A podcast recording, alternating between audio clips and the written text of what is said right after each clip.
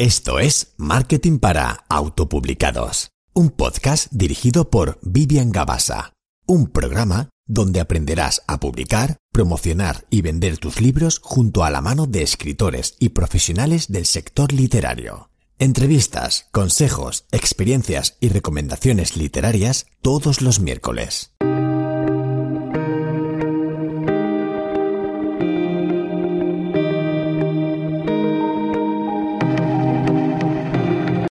Pues ya estamos otro episodio más en el podcast y antes de empezar quiero mencionar dos recomendaciones para escritores.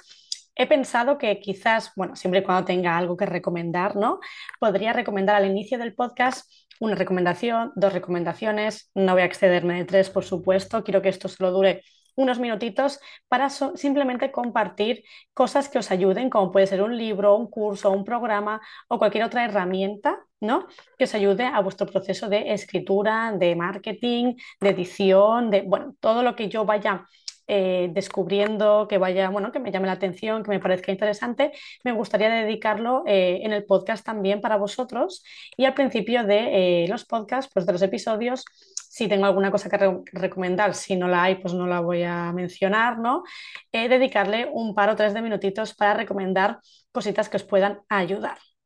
Entonces, bueno, quiero recomendar hoy dos, eh, eh, temas que me parecen eh, interesantes y además también mencionaré quién fue el ganador del episodio anterior del libro del último morisco de Diego Ramos, que sorteamos un ejemplar en físico. Por un lado, me gustaría recomendar a Revenga Ediciones, que lo lleva Blanca. Ya tuvimos un programa con ella donde nos hablaba sobre maquetación. Si queréis, también lo dejaré en las notas del programa por si no lo habéis escuchado, porque me pareció súper, súper interesante. Y bueno, junto a Blanca y Nerea, que es otra chica con la que colabora Blanca en, en su negocio, Revenga Ediciones, tenemos las tres un programa eh, de autores rebeldes, ¿no? Eh, colaboro con Blanca ayudándole en la parte de promoción y Blanca se encarga de todo el tema de edición, eh, Nerea también le ayuda con la maquetación, pero Nerea sobre todo también se encarga de la cubierta. Y este programa para rebeldes, para autores rebeldes, como dice ella, es un programa donde, bueno, desde el inicio hasta el final dejamos ¿no? tu libro eh, bueno, pues perfecto para publicar, ¿no? Desde la corrección, ¿no? Pasa por una corrección, pasa por una edición, pasa por una maquetación, eh, una cubierta, pues eso, a gusto del autor, bueno, todo esto, y luego el tema del marketing, que es donde me mm, estoy yo, ¿no? Donde entro yo, y trabajamos todo el tema de posicionamiento en Amazon, eh, lanzamiento del libro, redes sociales, bueno, un montón de cositas que no voy a detallar aquí. Para eso podéis hablar con Blanca directamente, pero bueno, simplemente dejaré el link para que le echéis un vistazo porque la verdad que cada vez tenemos una lista de espera grande y me parecía interesante, eh, bueno, pues recomendarlo por aquí porque quizás eh, hay varios oyentes que escucháis bastante este podcast, pero no tenéis ni idea de la existencia de este programa en el que colaboro con Blanca, ¿no? Y bueno, pues creo que está teniendo mucho éxito, creo que está funcionando muy bien porque la calidad es brutal y creo que, no sé, a mí me encanta y creo que está yendo muy bien. Entonces, simplemente recomendarlo para los que estéis interesados en, bueno, pues que vuestro libro eh, se publique 100% calidad en autopublicación y sobre todo que em, te guíen paso a paso desde el minuto uno hasta el minuto final, que esto es lo más importante, ¿no? No simplemente contratar una corrección y luego ya búscate tú la vida, sino que acompañamos y te asesoramos en todo el proceso, ¿no? Que esto es muy, muy guay. Y por otro lado, quiero recomendar también un cuadernillo, esto ya más para eh, los que estáis en el, bueno, en el proceso este de, estoy un poco bloqueado, bloqueada, eh, quiero escribir, pero mm, ahora mismo pues no, no me nace. Entonces quiero recomendar un cuadernillo de creatividad Bye Bye Bloqueo, se llama, de Alba García Marcos. Ha sacado una nueva edición, que es la edición otoño. También os dejaré la eh, edición verano, ¿vale? Sacó una edición en verano y fue muy bien, así que ha sacado una edición en otoño y la verdad que está muy, muy, muy chulo. Es un cuadernillo para los que, bueno, pues eso que queréis salir de este bloqueo escritoril, que creo que es ideal así que lo dejaré también en las, en las notas del programa, como siempre. ¿Vale? Y por último, eh, no me enrollo más y ya pasamos con la invitada de hoy. Eh, mencionar que el ganador del último morisco que sorteamos en el episodio anterior de Diego Ramos ha sido Alex Calvet. Enhorabuena por tu premio, ya lo anuncié por redes sociales, así que bueno, eh, pronto recibirás tu, tu premio, Alex, así que disfrútalo. Y sin más dilación, ya no me enrollo más, como ya he dicho, bueno, no sé cuánto estaré hablando, pero llevaré cinco minutitos, pero bueno, si os ha gustado este, este, esta introducción donde puedo recomendaros mm, cositas, pues decírmelo si os gusta, si no os gusta, incluso si queréis que recomiende algún curso, algún libro para escritores, algún podcast, también esto, pues me lo podéis dejar en comentarios o mandármelo por privado en Instagram, que yo lo apuntaré para ir aquí mm, compartiendo todas vuestras, eh, bueno, pues eh, gustos y todas vuestras recomendaciones que la verdad, o sea, aquí todos eh, hacemos piña y nos ayudamos entre todos. Entonces, si tenéis alguna recomendación, alguna cosa interesante que aportar, siempre será bienvenida. Y como decía, hoy nos acompaña Lidia Ciprés, escritora de fantasía oscura. Lidia repite con nosotros, o sea que estoy muy contenta. Ella fue la primera persona que entrevisté en este podcast, ahora ya pues al menos dos o tres años, lleva tiempo el podcast, y lo tenéis en el episodio 1, donde hablamos de su recorrido como escritora, también lo dejaré en las notas del programa, ¿vale? Y bueno, pues en, este nuevo eh, episodio donde, donde viene Lidia, eh, bueno, pues nos va a hablar de que ha publicado este año con Minotauro, sello de fantasía de Planeta de Libros, ni más ni menos. Y en este episodio, pues eso, nos va a hablar de cómo ha sido su experiencia, qué características debe tener un, autor en cuenta para eh, poder publicar con una editorial tradicional que sea grande, ¿no? Como en este caso puede ser Planeta, puede ser Penguin, ¿vale? Eh, pues es interesante conocer, ¿no? Que busca una editorial en un escritor. Esto es, importante. Y también, pues eso, ¿no? Hablaremos de detalles también, pues qué tan importante es tener un buen portafolio en redes sociales, ¿vale? Todas estas cosas que al final, eh, bueno, hacen, suman y hacen que una editorial se fije en ti. Así que bueno, yo supongo que te interesa mucho todo el tema este, porque muchos soñáis con publicar con una editorial grande. Así que bueno, vamos a escuchar a Lidia, ¿no? Así que allá vamos. Bienvenida Lidia al podcast, muchas gracias por venir. Gracias a ti por invitarme. Siempre es un placer hacer aquí de, conejillo de indias. Qué tonta. Bueno, Lidia y yo tenemos mucha confianza ya porque ya nos conocemos de hace muchos años. Sí, sí. Fuiste la primera entrevistada del podcast. Si, te acuerdas. Anda que no ha llovido. Sí. Hace ya dos añitos dos años, largos. Tranquilamente. Sí. Y hablamos, lo dejarán otros del programa, hablamos de fantasía oscura que es el, género que escribe Lidia, pero no te vas a salvar, o sea que vas a tener que presentarte igual para los que todavía no te conocen, o bueno, también eh, quieran saber un poco más de ti, porque ahora vas a publicar un nuevo libro y demás, pero bueno, así hemos resumido. Cuéntanos, ¿quién es Lidia Ciprés? Uf, una pringada, eso va a empezar. A ver, pues, ¿quién es Lidia Ciprés? Pues mira, eh, Lidia Ciprés es una muchacha encantadora tiene dos gatitas encantadoras. Eh, pues nada, yo llevo escribiendo prácticamente desde que tengo uso de razón. Eh, yo empecé prácticamente en la primaria haciendo eh, fanfics de Harry Potter.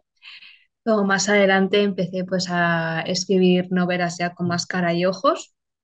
Empecé, primero hice tres libros que no llegué a publicar nunca, los tengo en, mi ordenador o en recaudo. La verdad es que son un poco los, con pinzas. Los primeros, los primeros. Los primeros.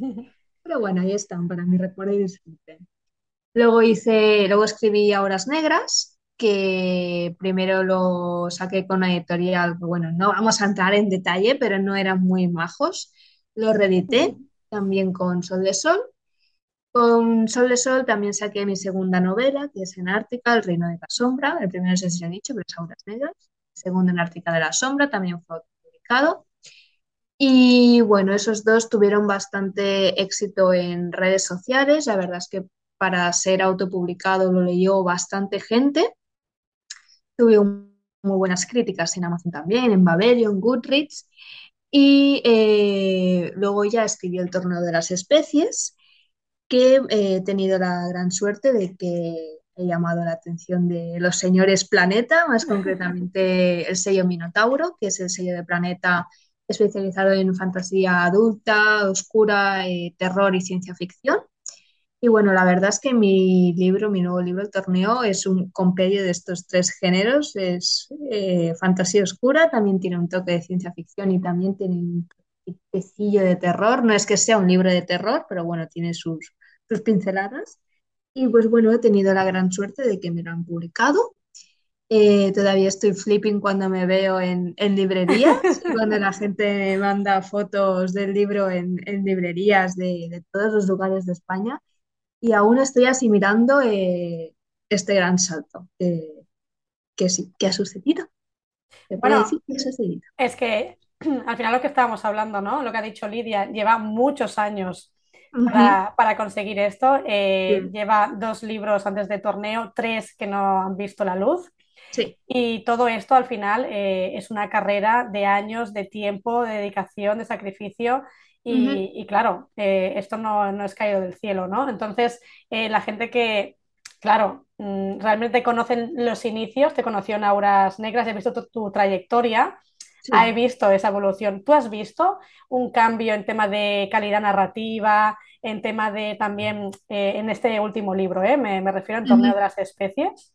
Sí, yo creo que al final, como todo en la vida, cuando más practicas y cuando más te esfuerzas y cuanto más años llevas, porque es que es así, es que no solo en la escritura, en cualquier otra cosa, ya sea pintar, eh, yo qué sé, dibujar, Total. hacer deporte, es que todo con la práctica mejora.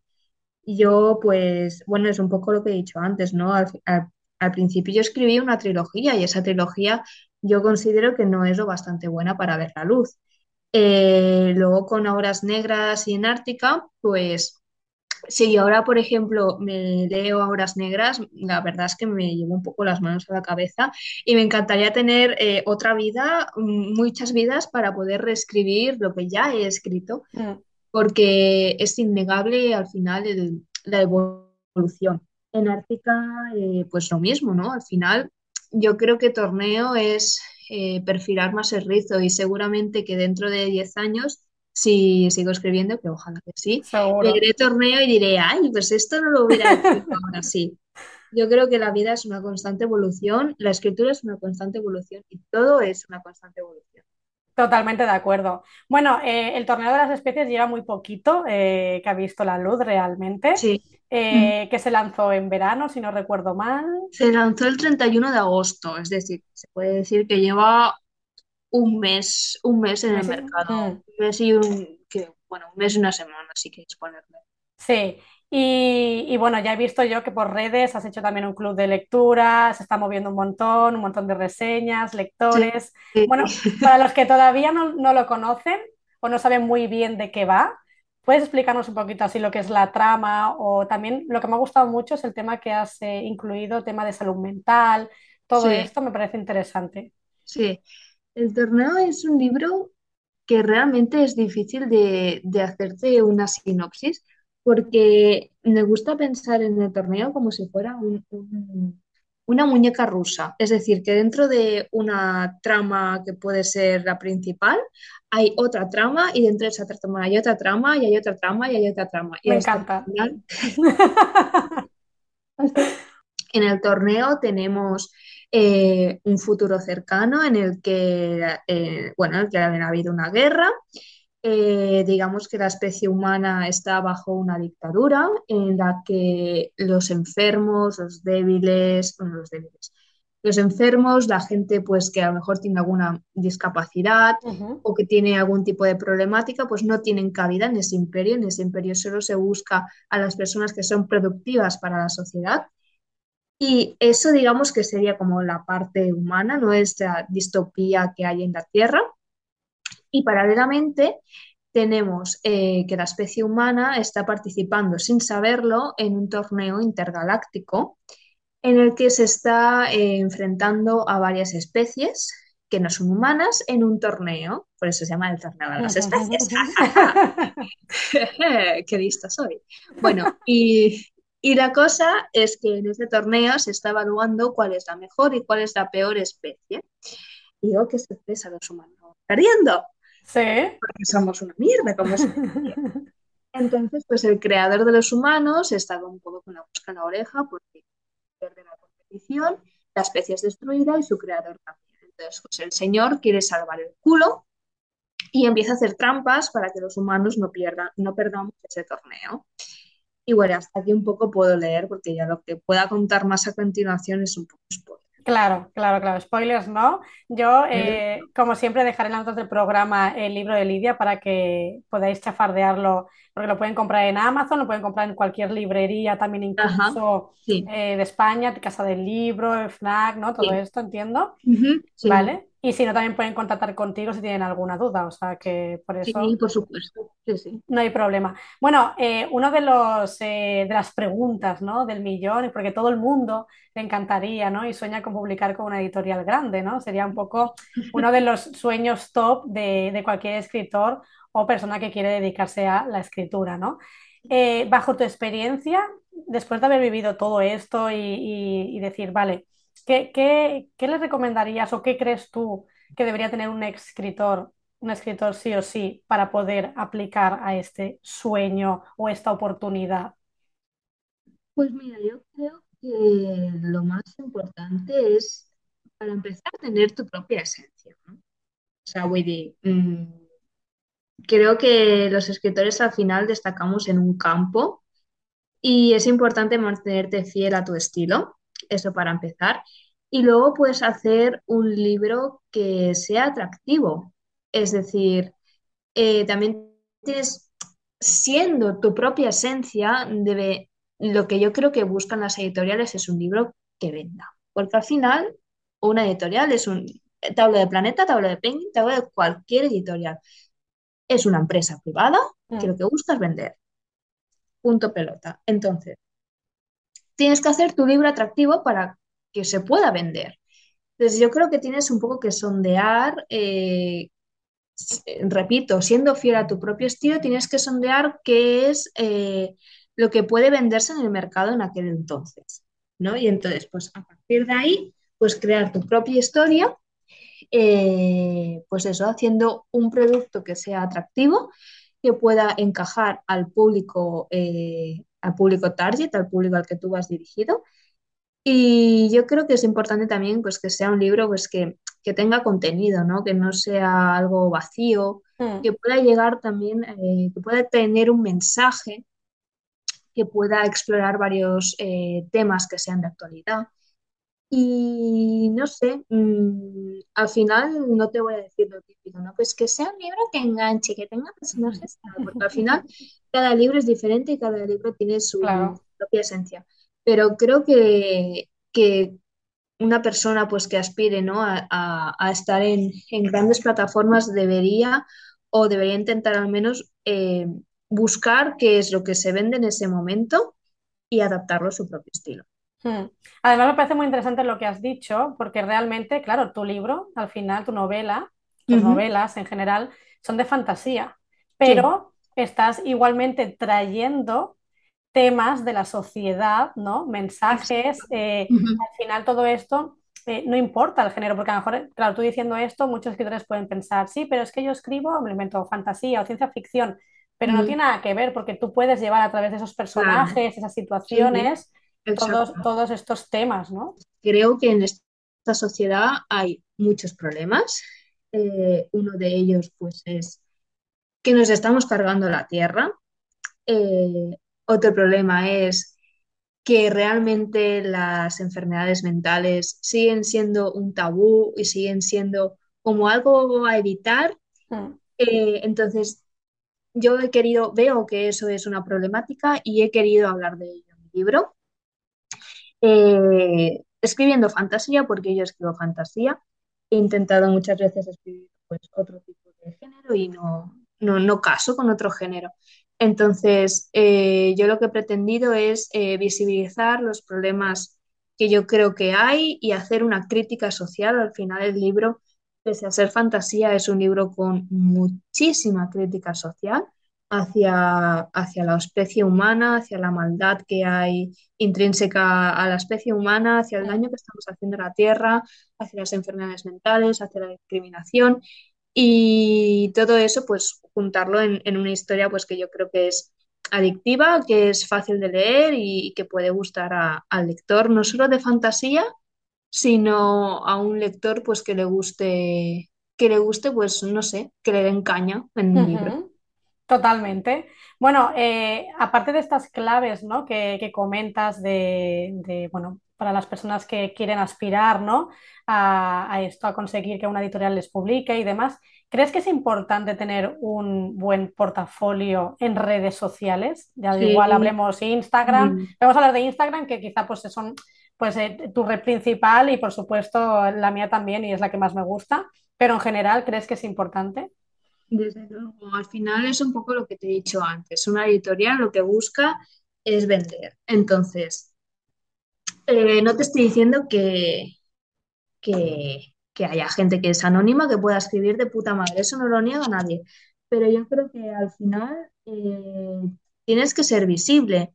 Es decir, em, yo de hecho, de hecho me hice Instagram para promocionar Obras Negras, porque yo saqué Obras Negras y no me conocía ni el tato. Es que, o sea, me conocía, Mm. me conocía en mi casa, literalmente. O sea, ¿y tú crees que yo hubiera podido publicar al final con Planeta si hubiera seguido conociéndome en, en mi casa solamente?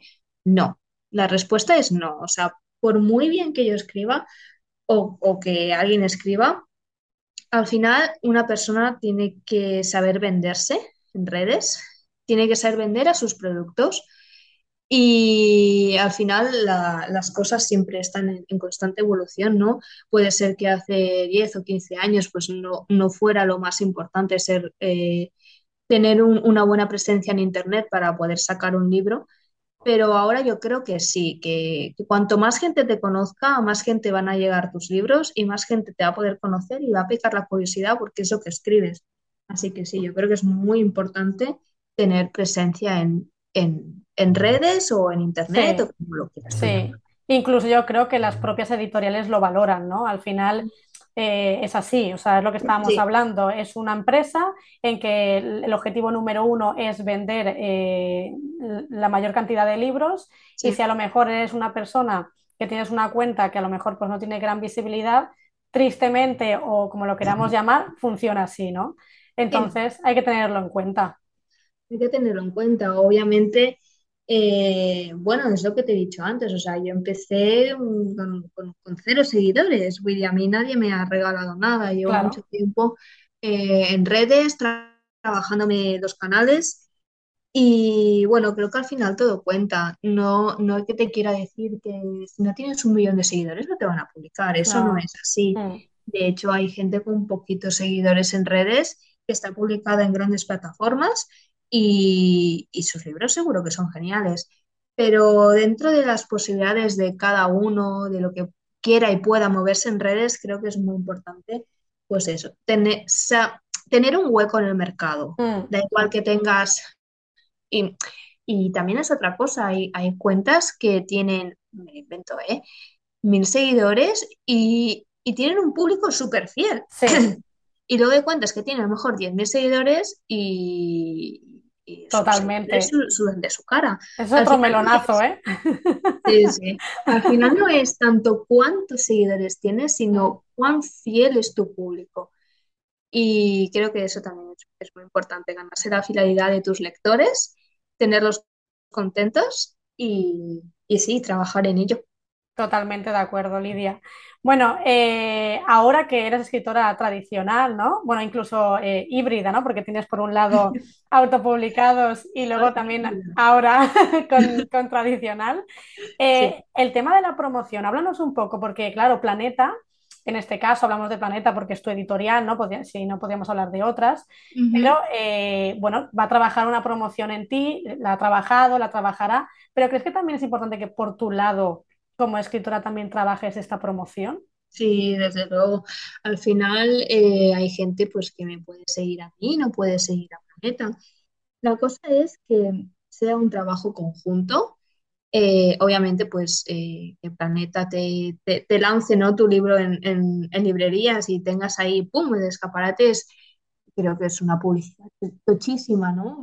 Pero aparte de eso, eh, como escritor es un poco lo que estábamos hablando antes. Tú tienes tu público fidelizado que, que en cuanto se entera de que vas a sacar algo, pues tiene ganas de leerte. Entonces, creo que es importante que aparte de lo que te pueda ayudar, eh, tu editorial, ya sea Planeta o sea cualquiera, eh, tú mismo como escritor puedas o sí y sepas llegar a la gente que a ti te conoce y, ofrecerles un, pues, una publicidad atractiva y, una, y un buen producto. Total. Bueno, eh, tú ya llevas varios años de promoción, porque es lo que hablábamos, te la has currado durante mucho tiempo. ¿Podrías hablarnos de, no sé, alguna promo en concreto, alguna estrategia que te ha gustado, eh, que te ha servido? Mm, claro, eh, ahora juego un poco en, nivel diferente, porque sí que es cierto que cuando, cuando yo estaba promocionando pues, mis otros dos libros, ¿no? Auras y Anártica, si el libro me lo invento, si el libro vale 14 euros, pues hoy que es mi cumpleaños te lo pongo a 10, ¿sabes? Entonces, ahora, por ejemplo, es una de las cosas que con torneo no puedo hacer porque yo por contrato no puedo modificar el precio ni puedo vender el libro por mi cuenta. Claro. Entonces, eh, de cara a la gente que sí que tenga la libertad de, ay, perdón, la libertad de, de, poder hacer y deshacer con su libro lo que quiera, creo que es una muy buena eh, manera de publicitar el libro, pues es hacer promociones o hacer un dos por uno o hacer sorteos. Creo que al final todo eso eh, es una forma de, enganchar a la gente y de captar nuevos lectores que, bueno, al final todo el mundo nos gustan las ofertas. Totalmente. Y creo que es un buen gancho que haciéndolo de una manera espacial en el tiempo puede ayudarte a, bueno, a picar a la gente mm. y ya está, y a, tener nuevos lectores. Mm. Claro, esto es importante porque lo que tú dices, ¿no? Que haya un espacio-tiempo entre oferta y oferta, promoción y promoción, porque luego aparte, esto lo vemos muchas veces, ¿no? Se acerca Navidad, todo el mundo con ofertas. Se acerca eh, una fecha, el, día del libro, todo el mundo con ofertas, ¿no? Entonces, claro, trabajar esto en competencia es complicado. Hombre, claro, al final no es lo mismo sacar un libro justo para San Jordi, ¿no? Pues que todo el mm. mundo va, va, va a comprar su libro favorito. Creo que tú también como escritor debes tratar de diferenciarte un poco y de captar a la gente en las fechas que no son puntos clave, que mm. sabes que todo el mundo va a ir a peloto y al final tu libro pues va a quedar un poco en la sombra con los 80.000 otros libros que hay en promoción.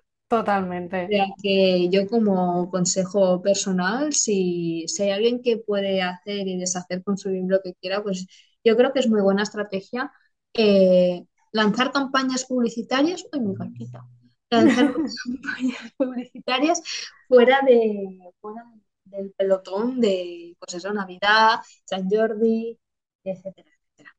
Sí, sí, más que nada para, para acabar también un poco, que también las podéis hacer, pero claro, pero no las hagáis siempre como todo el mundo, porque si no, pues... Hay que saber diferenciar un poquito y, tener esa puntilla de, ah, mira, pues ahora sí. Ahora es un buen momento, totalmente. Bueno, Lidia, eh, como siempre, me gusta en el podcast que eh, recomendéis un par de libros, dos, tres, bueno, los que os dé un poco la gana, eh, que te guste o que quieras recomendar. Pues, a ver, eh, ahora, por ejemplo, estoy leyéndome El Imperio del Vampiro de Jake Stoff, que es una novedad de, fantasía oscura. Eh, me está encantando. La verdad es que si os gusta la temática vampiros, mm. pero no vampiros rollo crepúsculo, sino vampiros. Lo sabía que ibas a decir eso. vampiros de mala leche. Ese libro os lo recomiendo un montón. Luego, creo que una de las mejores lecturas del año que eh, no tiene nada que ver con fantasía, eh, pero me, llegó muchísimo. Es tan poca vida. Mm. Es un libro que es, es un libro, ojo, mm, si estás pasando por una depresión o si tienes ansiedad o si tienes problemas heavy en tu vida, es mejor que no lo leas, porque es un libro que te llega muy hondo. Es un libro con, varias franjas rojas. Em, eh, acción suicida, eh, abusos, pero es un libro yo creo que es para reflexionar, para pensar sobre todo. Ojo, es un tocho importante, pero yo creo que si os apetece algo que se aleje un poco de, lo que es un, pues, a lo mejor fantasía, ciencia ficción, os apetece algo más que sea realista, pues es muy buen libro para leer, la verdad. Mm, tiene, tiene buena pinta, yo me lo, me lo voy a mirar porque son de estos libros que yo creo que merecen la pena leer. Además, otro de los libros que tengo muchísimas ganas de leer es el nuevo de Stephen King. En cuanto acabe con el del Imperio Vampiro, me voy a poner con él porque es que me hace ojitos así. Cada vez que Stephen King saca un libro nuevo, voy ahí, voy Lo yo sé. y lo leo. Lo sé, lo sé. Lo he visto además el, el nuevo, no sé si, creo que en tu cuenta además, puede ser que lo hayas, Debe ser. Que lo Está- hayas publicado. es otro tocho, la verdad, pero...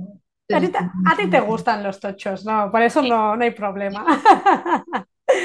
Perfecto, pues lo dejaré en las notas del programa, como siempre, para los que quieran, pues eso, ya llenar su lista de pendientes mucho más, como siempre, que aquí estamos siempre dispuestos a ello. Y eh, para terminar, eh, para los lectores que quieran saber más de ti y de tu libro o libros, ¿dónde pueden encontrarte? Pues a ver, mi red principal es Instagram, es lidia.escritora. También tengo una cuenta de Twitter, aunque la verdad es que lo que hago más bien es repostear, que es de Lidia Cir, si no me equivoco. Y también tengo una cuenta de TikTok. Pero vaya, que mi cuenta principal eh, es Instagram, como ya he dicho, lidia.escritora, y estoy subiendo contenido prácticamente a diario. Y es, eh, es donde encontraréis casi todas las novedades. Perfecto, pues lo dejaré como siempre en las notas y nada, pues ya despedirme de ti, Lidia, que hemos llegado al final del episodio. Casi un Bueno, placer otra vez que repitas eh, podcast. por supuesto, gracias a ti por invitarme, es siempre un, un placer. Y, y nada, espero que, que, eso, que sigas creciendo el torneo de las especies, que sigas creciendo como escritor. Ya sabes que te deseo siempre lo mejor y que seguro que, que llegarás lejos. Así que nos vemos prontito y te mando un abrazo grande. Un besito. Un besito, Sí, chao. gracias por invitarme. Chao, chao. Y hasta aquí el episodio de hoy. Espero que te haya gustado como siempre, que hayas aprendido un montón. Como siempre, si puedes compartirlo, me ayudarías muchísimo. Si puedes eh, dejar alguna valoración dependiendo pues desde donde nos estés escuchando, porque si por ejemplo es Apple sí que te deja poner estrellitas, si es Spotify puedes darle a seguir. Bueno, si puedes, te agradecería un montón para que sigamos creciendo en escritores y todos sacamos piña. Y no olvides que si quieres recomendarme un libro, un podcast, un curso, eh, una herramienta para escritores, puedes mandármelo a legendsfounders.gmail.com o también si me quieres saludar también puedes escribirme que me hará mucha ilusión o en mi Instagram también por privado me lo puedes poner y así yo iré haciendo una lista con todas vuestras recomendaciones y así ir mencionándolas pues poco a poco en los siguientes episodios. Así que nos vemos la semana que viene con un nuevo autor y un nuevo aprendizaje. Nos vemos. Chao, chao.